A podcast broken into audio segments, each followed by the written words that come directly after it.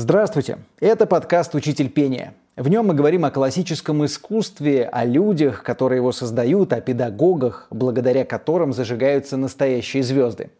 Этот проект посвящен выдающемуся вокальному педагогу Светлане Григорьевне Нестеренко. В выпусках нашего подкаста мы встречаемся и говорим с ее учениками и коллегами. Сегодня мы отправляемся в гости к российской оперной певице, сопрано, обладательнице премии Грэмми Екатерине Лехиной. Беседовать мы будем в Академии хорового искусства имени Попова, где Екатерина продолжает дело своего учителя Светланы Григорьевны Нестеренко. Передает опыт молодым исполнителям она в том же самом классе, где работала Светлана Григорьевна. Екатерина, здравствуйте. Здравствуйте. Спасибо, что пустили нас. В общем-то, это, наверное, тоже какая-то комната, в которой происходит что-то такое высокое, необычное, нам, обычным людям, но вот я, например, человек, который в опере, я, конечно, бывал, я не скрою, и достаточно много раз, но я не могу назвать себя там специалистом каким-то. И для меня попасть вот сюда большая честь. И мы будем говорить с вами сегодня о том, что ну, собственно, вы такие же люди, как э, и мы, и, и нет ничего какого-то фантастического в том, что начать петь. Э, и, наверное, первый вопрос, может быть, будет странным. А вы можете сейчас про меня сказать, я смогу стать оперным певцом? Вот вы со мной разговаривали минут 15 сейчас перед началом записи, и как вам мой голос, как вы его можно оценить вообще? Есть ли у меня потенциальный талант запеть? Или все-таки мне нужно попробовать попеть еще? Конечно, нужно сначала попробовать попеть. То есть так нельзя определить? А. Когда вы начинаете говорить с человеком, что так, слушай, у тебя неплохой голос, хорошо. Э, бывают такие случаи, конечно, когда э, у человека от природы он немножечко говорит как будто поставленным голосом, как будто уже на распев. Да, и ты так думаешь, ага. Встречаются такие люди? Бывают, бывают, да, да, да, да, да. У вас, конечно, больше такой бытовой пока, э, бытовая речь, бытовой, бытовой разговор, да, поэтому кто знает, а может вы тоже будущая звезда. Ну, то есть так вот на взгляд нельзя определить или на слух, когда вы слышите, как человек говорит, нельзя сказать. Это, знаете, можно сравнить, как тренер, например, видит, угу. о, рослый парень или рослая девушка, ну давай, в волейбол, в баскетбол. Да, но они возьмем. уже комплекцию видят, да. они видят, может быть, там строение мышц. А на что обращаете знаю. внимание вы? Вот когда человек с вами впервые заговорил, вот э, что бросается вам в глаза? В первую очередь всегда спрашиваю, как, э, э, как он э, мыслит, видит себя в музыке, что для него музыка. Это да? когда что человек приходит к вам когда с желанием при, петь. Да, приходит, э, э, приходит э, заниматься, приходит получить какую-то консультацию. Конечно же, я прошу его рассказать немного о себе. Где он учился, э, что он уже исполнял, возможно, да, какой репертуар, какой, э, какой считают у него тип голоса. Э, сначала знакомство, сначала беседа, и потом уже постепенно мы переходим к разогреву голоса, к упражнениям. А, опять же, я много уточняю, много спрашиваю, особенно на первых порах. А, много объясняю, чтобы человек именно понял, что я от него хочу, тогда результат э, приходит быстрее. Смотрите, вы сказали про комплекцию, мы заговорили о спортсменах, а здесь комплекция важна сейчас вот для вокального искусства? Или все-таки не важно, как человек с лишним весом, без лишнего, подтянутый, спортивный, или как там говорят, чтобы диафрагму держал, там, да, вот это вот, чтобы вот это. Вот это важно Держать сейчас? ее как раз не надо. Не она надо должна держать. быть вот, свободная, видите, она должна быть эластичная. Да, но это если уже... Это главное да, знать, если... где она у нас находится, да, да, да, да, да, да. Многие, кстати, не знают. Я и, в том числе. Да, и когда, ну это опять же смешные моменты, когда э, даже у учащихся, э, не то, что с улицы пришел человек и только хочет начать э, заниматься вокалом, хочет начать петь. Даже вот э, у моих студентов я спрашиваю, куда мы дышим? Как куда? В живот. Я говорю, в живот? Извини, а где у нас легкие находятся? В животе? Воздух-то мы куда набираем? А, ну да. И вот уже вот такой вот диалог, то есть, ну, а человеку э, совсем далекому от, от вокальной профессии, конечно, нужно много вот как раз и объяснять, много рассказывать про физиологию, что, как, куда. А нас... как вы рассказываете про физиологию? Вы показываете, вот как в мединституте есть такие картинки, куда Разрез, да, скелет и так далее, челюсть. А, ну, по, по мере надобности, так сказать. Я рассказываю, когда вижу какие-то э, проблемы, зажимы, потому что они есть у всех. Э, нету ну, знаете, очень редко, это может быть один на миллион, э, у которого вот именно от природы поставленный голос. То есть есть такие... Это уникумы. И, ну, как мы их называем, природные самородки. Они природные самородки, существуют, они существуют. Вот, да, как будто их просто... вот ты был готов для вокального искусства. Да, ну и только немножечко их огранить, да, вот как э, алмаз превратить в бриллиант, и вот они уже готовы. Но э, в основной массе, конечно, это э, люди, ребята, которых нужно вести, нужно развивать, э, и это ну, не такой быстрый процесс, как хотелось бы. Да? Потому Но что... все-таки о телосложении скажите, да. пожалуйста, потому что, ну, все вспоминают Масерат Кабалье, да? Да, такая, да, да, да, ну, а, классический об, пример, да. Объемная да. дама, в общем-то, да, и Фредди Меркури рядом с ней. Такой, да. То, какой дуэт был. Такой, какой, такой сухой, такой да. щуплый совсем вот он. Ну, и, а сейчас что-то меняется? Или вот надо как-то поесть хорошо, на пирожки. Ну, э, поесть хорошо надо, конечно, чтобы энергия, чтобы силы были для пения. Потому что, опять же, забегая вперед, скажу, что э, некоторые певцы во время спектакля теряют 3-4 килограмма. 3-4 килограмма, килограмма да. за спектакль. Ну, да. спектакли у вас большие, там по 3-4 ну, 3, часа. Да, ну, в основном где-то в районе трех часов. Но если ты поешь, допустим, оперу Вагнера, у него 6 часов идут. Шесть часов? Шесть часов идет спектакль, да. И представляете, нужно же выдержать это все, нужно же... Э... То есть эти килограммы уходят как раз в звук, получается, в воспроизведение Да, энергию. Звука. Ты так теряешь, э, как бы отдаешь свою энергию, если тем более драматическая какая-то партия, где ты играешь, где ты, э, где ты э, настолько в образе, что иногда иногда просто тебя так захлестывают эмоции на сцене, что приходится иногда саму себя незаметненько есть... останавливать. Да. да. Вот. И э, вернемся к вопросу о комплекции. Конечно, сейчас время поменялось. А, уже, ну, я бы сказала, ну, лет 20, 20 даже с небольшим уже важна именно Э, не только вокальная составляющая, но и картинка. Потому что зритель ходит э, в театр не только слушать, но и смотреть. Э, визуальное восприятие тоже очень важно. И поэтому стандарты, конечно же, немножечко меняются. И сейчас певцы стараются держать себя в форме. Да. То есть это прям тренажерный зал, пробежки или М- что? Кто как. Я не буду за всех э, отвечать. Кто-то соблюдает какую-то диету, да, но держит себя все-таки в хорошей форме. Но опять же, э, нельзя же нельзя же всех под одну гребенку да, поставить. Э, бывает по комплекции, конечно же, ну, может быть, более более крупный человек с феноменальным голосом, конечно, конечно, на это будут закрывать глаза. Главное все равно э, в вокальном мире, в оперном искусстве это голос. И он, получается, не зависит от того, толстенький ты или худенький. Все, все от того, как тебе его поставили. Э, да. Э, Конечно. Екатерина, раз мы к этому угу. подошли и находимся, в общем-то, в учебном заведении, в котором работала Светлана Григорьевна Нестеренко очень долго, это ваш мастер. Да, она была зав кафедрой. Давайте мы вот здесь, в этой части нашего разговора, как раз вспомним Светлану Григорьевну, потому что, ну, и наш подкаст «Учитель пения» посвящен э, этому выдающемуся вокальному педагогу.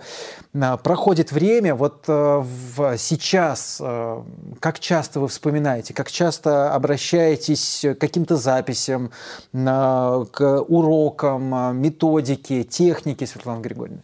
Вы знаете, я, наверное, вспоминаю не каждый день, потому что невозможно э, забыть, недооценить э, тот вклад, то, что она, во-первых, лично для меня сделала в жизни. Если бы не она, я не знаю, где я была бы в профессиональном плане. Светлана Григорьевна э, сделала мой голос от и до. Только благодаря ей я состоялась в карьере, э, я состоялась в профессии. И сейчас, когда я подхватила ее класс в Академии хорового искусства, я действительно без прикрас каждый день о ней вспоминаю, о ней думаю, очень ее не хватает, очень не хватает ее советов, ее поддержки. И вы знаете, я себя часто ловлю на том, что я говорю ее фразами, я говорю ее словами, потому что э, настолько, настолько, видимо, это тоже вросло в меня, настолько я ей всегда доверяла, она была для меня как вторая мама. Я ее так и называла. У нас были очень теплые отношения, да, поэтому Поэтому со своими учениками я продолжаю, естественно, работать по методике Слан Григорьевны. И повторюсь, вот я иногда, даже мне кажется, что я использую ее интонации. А в чем уникальность? Вот скажите, потому что, ну, я слышал э, о том, что вот услышали, что кто-то поет или распевается, и вы понимаете, что это ученик Светланы Григорьевны, что вот э, это как-то вот ей поставленный голос. Вот э, в чем уникальность ее методики и почему вы можете услышать, что это вот один из вас, один из ваших, э, один из учеников Нестеренко? Да, Светлана Григорьевна, во-первых, всю жизнь проработала с певцами. А, могу чуть-чуть отступить э, от, от вашего вопроса и рассказать, что э, она пришла в профессию именно как педагог, впервые услышав на сцене Большого театра молодого Лучана Повороте. И тогда для нее все сложилось. Как она сама говорила, в голове, говорит, я поняла, как и что он делает. Он же был уникальный певец такого второго больше нету в мире. И, и она э, очень хорошо чувствовала именно физически каждого певца. Я ей все время говорила, говорю, Слава Григорьевна, вы как рентген, вот вы как э, просканировали человека и сразу дали диагноз. Ну, касается вокала, да, понятно. То есть она настолько э, хорошо знала физиологию, строение. Кстати, она сама присутствовала даже на операциях. Да, э, и то есть она точно знала, где какая мышца, как она расположена и что она дает э, именно в технике вокала. Вот. Ее знания просто были необъятные феноменальный, действительно. Ну, то есть ее, вот этот набор инструментов, ее методика, как подводить человека к высокому уровню исполнительского мастерства, она вот отличается абсолютно от каких-то мировых других практик. Это вот и действительно есть, ну, как бы учебник Нестеренко, все, это, ну, это теория просто настоящая. Да, я считаю, что у нее была вот уникальная методика, и сколько ее учеников поют по миру вот если начать перечислять, в лучших театрах мира, на концертных площадках и по России, и за рубежом, конечно же, а, она всегда шла от, во-первых, от природы голоса и от естественности, а, чтобы ничего не было в голосе искусственного. А, так развивала голос аккуратно, не, не форсируя события, так сказать, что через какое-то время, ну, вы сами знаете, что певцы, ее ученики занимали и э, первые места на конкурсах, на крупнейших конкурсах, конкурсах э, в мире. И поступали в театры, и работали э, по контрактам за рубежом. Когда, когда ты слышишь э, исполнение ее учеников на сцене,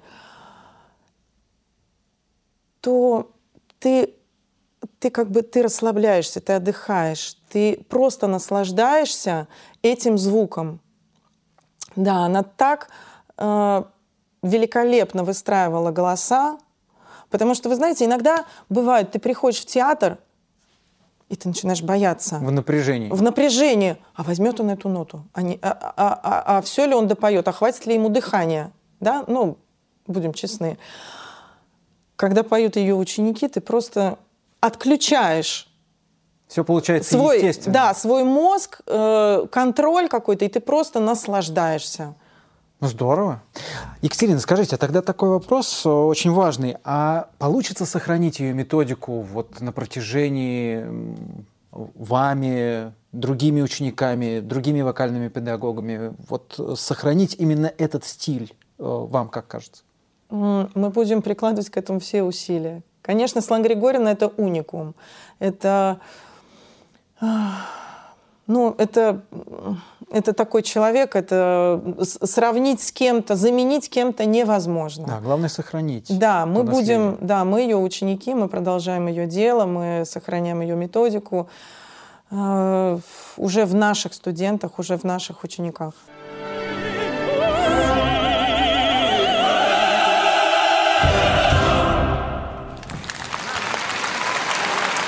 Это подкаст «Учитель пения», и беседуем мы с оперной певицей, с вокальным педагогом Екатериной Лехиной, ну и, как, э, наверное, Обязательно в каждой записи нужно сказать, что обладательница премии Грэмми. Но я сейчас не об этом, потому что вы об этом много-много раз рассказывали. И, конечно, мы очень рады, что наша соотечественница получила Грэмми в свое время. Да, и может быть, отдельный будет когда-то рассказ в наших подкастах именно об этом и как попасть туда еще раз, может быть, или, может быть, самой или с учениками. Но я бы сейчас э, э, сосредоточился на том, а действительно можно каждого человека научить петь. Вот если возвращаться к тому вопросу, что вы пока не слышали, пою я или нет, э, ну вот я сейчас, предположим, подойду к роялю, и мы с вами что-то исполним. Вы услышите, ну, естественно, я же знаю, что я не пою, вы услышите какой-то уровень исполнительского мастерства, назовем это так. И можно ли человека э, научить петь любого, либо все-таки есть э, какая-то граница, что ребята, идите играйте в футбол. Все, э, не пой, пожалуйста. Или, или действительно сейчас до такой степени вы обладаете инструментарием, что я не про звукорежиссера, который там подтягивает э, у непоющих людей в студии нотки, а то, что человека э, большим количеством тренировок, э, занятий можно дотянуть до какого-то уровня, а может быть даже и до высокого. А, вы знаете, мне кажется, что научить петь хотя бы для себя можно каждого. Понятно, что уже, э, если рассматривать э, человека именно как профессионала в вокальном искусстве, да, тут, э, тут уже нужно исходить из природных данных, из, из вокальных способностей каких-то. Но могу сказать, что давно я еще преподавала в музыкальной школе. И туда брали практически всех. И у меня были э, ученики от 6 до 25 лет. Представляете, да, разбег? Ну, как-то со всеми получалось. Ну, то есть, в принципе, абсолютно любого человека, ну, есть поговорка русская, медведь на ухо наступил. Угу. Но даже если человеку наступил тот самый медведь на то самое ухо, и э, попадать в ноты его можно научить, если, конечно, у него будет желание. То есть... Знаете, нужно, конечно, не только в этом случае э, заниматься вокалом, но и развивать другие специальности. без сольфеджио, без э, какого-то, может быть, элементарного да, владения инструментом, тоже будет сложнее, потому что все в комплексе. Это дает, во-первых, э, музыкальный слух, раз, развивает музыкальный слух, да. Но здесь еще, конечно, важно, э, важен настрой человека, да, э, ребенка, взрослого, кто, кто хочет научиться петь, его настойчивость, упорство, чтобы он не сдавался после первой какой-то, может быть, не совсем удачной попытки. Потому что не у всех сразу срабатывает координация да, слуха, голоса, дыхание и так далее. Это все мелкими-мелкими шажками э, развивается и достигает уже какого-то определенного уровня. Главное желание. Мы сейчас развеяли с вами вообще миф, что человек не может петь. Потому что у меня есть один друг, он очень любит петь, но он знает, что он поет мимо нот. Mm-hmm. Вот, и ему жена всегда говорит, Игорь, пожалуйста, не пой. То есть, в принципе, мы Игорю можем сказать, Игорь, если ты будешь заниматься, то ты сможешь петь какие-то простые, наверное, песни, все-таки не сложные арии, мы об ну, этом да. не говорим, но вот какие-то простые наши популярные песни, любой абсолютно человек, если захочет, то может научиться петь. Я верно вас понял? Можно прям процитировать, да? Вы еще не умеете петь, тогда идите к нам. Все, прекрасно. Ну что ж, а давайте тогда мы поговорим, вот как раз вы о детках заговорили, и мне тоже интересно, я сам в свое время э, помню, моя мама, она работала в Доме пионеров, тогда были пионеры, и у них были дома. Я собирался идти в первый класс. Uh-huh. И она сказала, ты знаешь, у нас был педсовет, я сказала, а, спросили, кто хочет э, играть на пианино, uh-huh. я сказала, ты хочешь. Вот она мне так сказала. Ну, вот. ну, естественно, ну, два, может быть, два с половиной года я как-то играл, угу. даже какие-то были, наверное, оценки мне, но желания как такового не было. А, расскажите, пожалуйста, а как с ребенком нужно? Вот родители хотят, чтобы ребенок пел, либо родители слышат, что у ребенка есть талант, задатки. Угу. А, вот как с детьми нужно, как их вот вы рассказали, как ученики Светланы Григорьевны на сцене выглядят естественно, натурально, и как будто это вот все так, так и должно быть. А с детками как? Как не сломать их а, занятия в музыкальной школе, занятия вокалом? Как вот поступать родителям? Ну, во-первых, всячески заинтересовывать, поддерживать, э, хвалить даже за маленькие какие-то успехи, в учебе, в, в, в занятиях музыкой. Э, совсем с маленькими детками, конечно, это лучше даже проводить в, в, в форме игры, потому что у детей э, не так, не так долго э, внимание сконцентрировано, да, то есть у них все время, ага, сейчас вот пять минут, э, да, я понял, вот сейчас я сделаю, я повторю, а потом раз у них может э, совсем они могут совсем о другом о чем-то задуматься. Да? И тут важно уже как психологу даже работать, чтобы, чтобы это внимание, эту концентрацию всегда все-таки возвращать э, в, в правильное русло и, и вот подводить его Вы помните, занятия. как вы захотели или не захотели, или мама так же, как и у меня захотела, чтобы вы учились в музыкальной школе? А, Вспоминаете вы это? Вы в 6 лет пошли в В 6 лет, да, в подготовительный класс. Конечно, мама меня отвела. Ну, мамы, а они как такие. Это, не помните, вот в, какие воспоминания? Может быть, с мамой говорили? Ну, во-первых, я всегда э, пела и в детском саду еще. Я всегда солировала на всех утренниках. Поэтому... То есть песенки давали уже с раннего возраста, с трех лет вам а, да, давали какие-то песенки детские? у меня как бы от природы и слух хороший, и интонация, и, и голос был. Ну, понятно, То есть, по сути, том... это услышал музработник в детском саду? Да, ну, мне же давали, да, солировать на утренниках. И потом уже мама поняла, что, ну, во-первых, то время еще, понимаете, еще Советский Союз. Все же все равно были воспитаны на музыке и, и, э, и очень часто на классической музыке, потому что раньше на радио всегда был там, допустим, час классической музыки. Все слушали, все были образованные. Э, может быть, не, не в каких-то тонкостях разбирались в музыке, но, по крайней мере, знали, знали э, произведения и классическую музыку. А, и, видимо, мама, да, мечтала, чтобы дочь... Э, Первое впечатление помните о своем первом занятии? Э, о своем первом занятии. Я ну помню, или как... первый год обучения, вот какие трудности, хотелось бросить, может быть?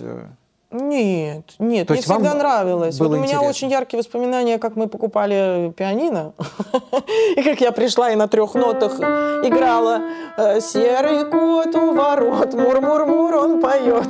Что-то такое. Я, я считала, что я уже прям уже практически Пианистка? профессионал. Да. Вот. И вообще-то я изначально даже хотела стать пианисткой. Вот, то есть, то есть мы в музыкалку пошли на да, фортепиано, конечно, да. А раньше и не было таких именно ну, вокальных отделений, чтобы ребенок сольно занимался. У нас был хор, да, все пели в хоре. Да, в хоре, кстати, мне нравилось очень, потому да. что там как-то вот в компании да. и, и, и как-то весело даже. И, да, я тоже и выступления у нас хор, были да, тоже. у нас был, был и по классам э, занятия хор, были занятия хором, и потом сводный хор был, когда вот мы уже все вместе, помню, вечером в пятницу, эх, собирались и хорошо пели, и выступления, и конкурсы, и фестивали какие-то были. Не, было классно, я ну, да. то есть никаких таких критических моментов вот э, в подростковом, детском подростковом возрасте не было, когда, ну, там, до слез, например, или педагог что сказал, ну, что ты, Катя, ну, как ты играешь? Нет, мне, вы знаете, мне очень повезло с педагогом, вот, э, и по фортепиано, да, то есть я тоже и как пианистка в конкурсах участвовала. От, от этого у меня большая любовь-то э, именно к инструменту. К инструменту, к фортепиано, да. Но э, педагог именно по хору в свое время маме сказал моей, ей обязательно нужно развивать голос, у нее хорошие данные.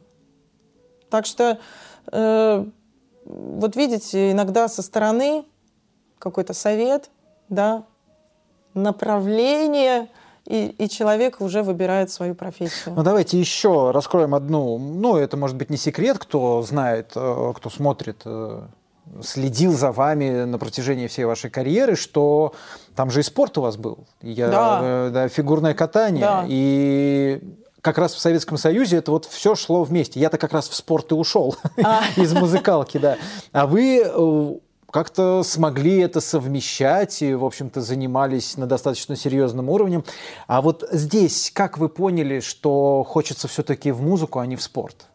Очень уже, вы знаете, сложно было совмещать. Я бросать, конечно, спорт не хотела, потому что мне фигурное катание тоже безумно нравилось. У нас тоже были сборы, мы ездили в другие города, соревнования. А, но, вы знаете, тоже роль свою сыграла моя мама, потому что со стороны виднее, к чему у тебя больше предрасположенность, в чем у тебя больше таланта. И она сказала, Катя, нет, э, давай все-таки ты по музыке пойдешь, потому что, ну, фигурное катание, вы, вы сами понимаете, да, век э, профессионала, спортсмена, он недолгий. Ну, потом, да, тренером можно стать. А все-таки музыка, ну, она на всю жизнь. Да, согласен с вами, что век спортивный, он совсем недолгий, а век оперного певца, певицы, исполнителя. Мы знаем про танцовщиков и танцовщиц, что у них тоже достаточно рано наступает пенсия, угу. и они уже не могут исполнять э, то, ради чего приходит зритель э, на спектакль. А в опере есть долгожители? До, как, до какого возраста можно, с какого и до какого возраста можно работать на сцене? Потому что, возвращаясь опять же к нашему разговору, вы сказали, что это невероятно энергетически затратно. Это что, так. ну, наверное, ну, вспоминаем нашего великолепного Зельдина, который выходил на сцену. Да. Ну, я вот сомневаюсь, что оперный певец в таком возрасте может выйти и сбросить 3-4 килограмма. Ну, в сто лет уже, конечно, да, это будет сложновато сделать. Но возьмем даже, даже наших современников, Пласио Доминго, да, он вообще рекордсмен по исполненным оперным партиям. И он до сих пор поет. Я очень люблю итальянскую певицу Мариэлла Девия. Не буду сейчас придумывать, сколько ей лет, но ей около, мне кажется, уже около 70, наверное. И она прекрасно поет. Когда правильная техника, когда э, человек поет правильный репертуар, свой репертуар, который подходит именно его голосу, то тогда он может сохранить свежесть своего голоса на долгие-долгие годы. Если, конечно, певец э, гонится, не знаю, э, хочет перейти на другой, более драматический репертуар раньше времени, или э, это ему вообще не по природе, да, не, не по его голосу, то, конечно, он может э, потерять голос, может э, потерять именно качество исполнения намного раньше. То есть можно навредить себе таким образом и Так сколько таких карьеру. примеров, конечно. А кто за этим должен следить? Ну, конечно, у больших певцов, да, у звезд оперных всегда есть педагог, всегда должны быть уши со стороны, потому что внутри мы себя слышим по-другому. Э, нам иногда кажется, о, сегодня так прям звучу, так хорошо, а на выходе такого нет. Или наоборот, что-то сегодня прям неудобно было петь, как-то вот, мне кажется, не очень хорошо я звучал, а все в восторге, все говорят, что просто это великолепно было. Вот. И только педагог э, может зная именно аппарат, вокальный аппарат певца, зная его физиологию, зная его как личность, как человека, он может э, поддерживать, он может контролировать, корректировать как-то, потому что, э, понимаете, с возрастом у певцов тоже голос меняется. Да? Так же, как наша физиология с годами меняется, так же и голос тоже претерпевает э, изменения. И очень важно именно вот этот э, чуткий контроль со стороны. Поэтому очень не хватает Славы Григорьевны сейчас. Ну хорошо, что есть вы, ее ученики, и да, есть та самая уникальная методика, которую вы применяете здесь. Я напомню, что мы встречаемся в Академии хорового искусства имени Попова, беседуем мы с Екатериной Лехиной. Не так много времени осталось у нас. А, давайте, может быть, закончим наш разговор на каких-то простых вещах, которые нашим слушателям, кто сейчас слушает наш подкаст, помогут в чем-то. А, очень, наверное, распространено практически у всех. Поет человек, не поет, когда ты теряешь голос. Ну, как-то он у тебя не звучит просто, даже ты не можешь разговаривать. А тебе, например, нужно, ну, элементарно общаться с кем-то. Ну, те же учителя в школе, они выходят и работают там по 5, по 6 часов, рассказывая детям что-то.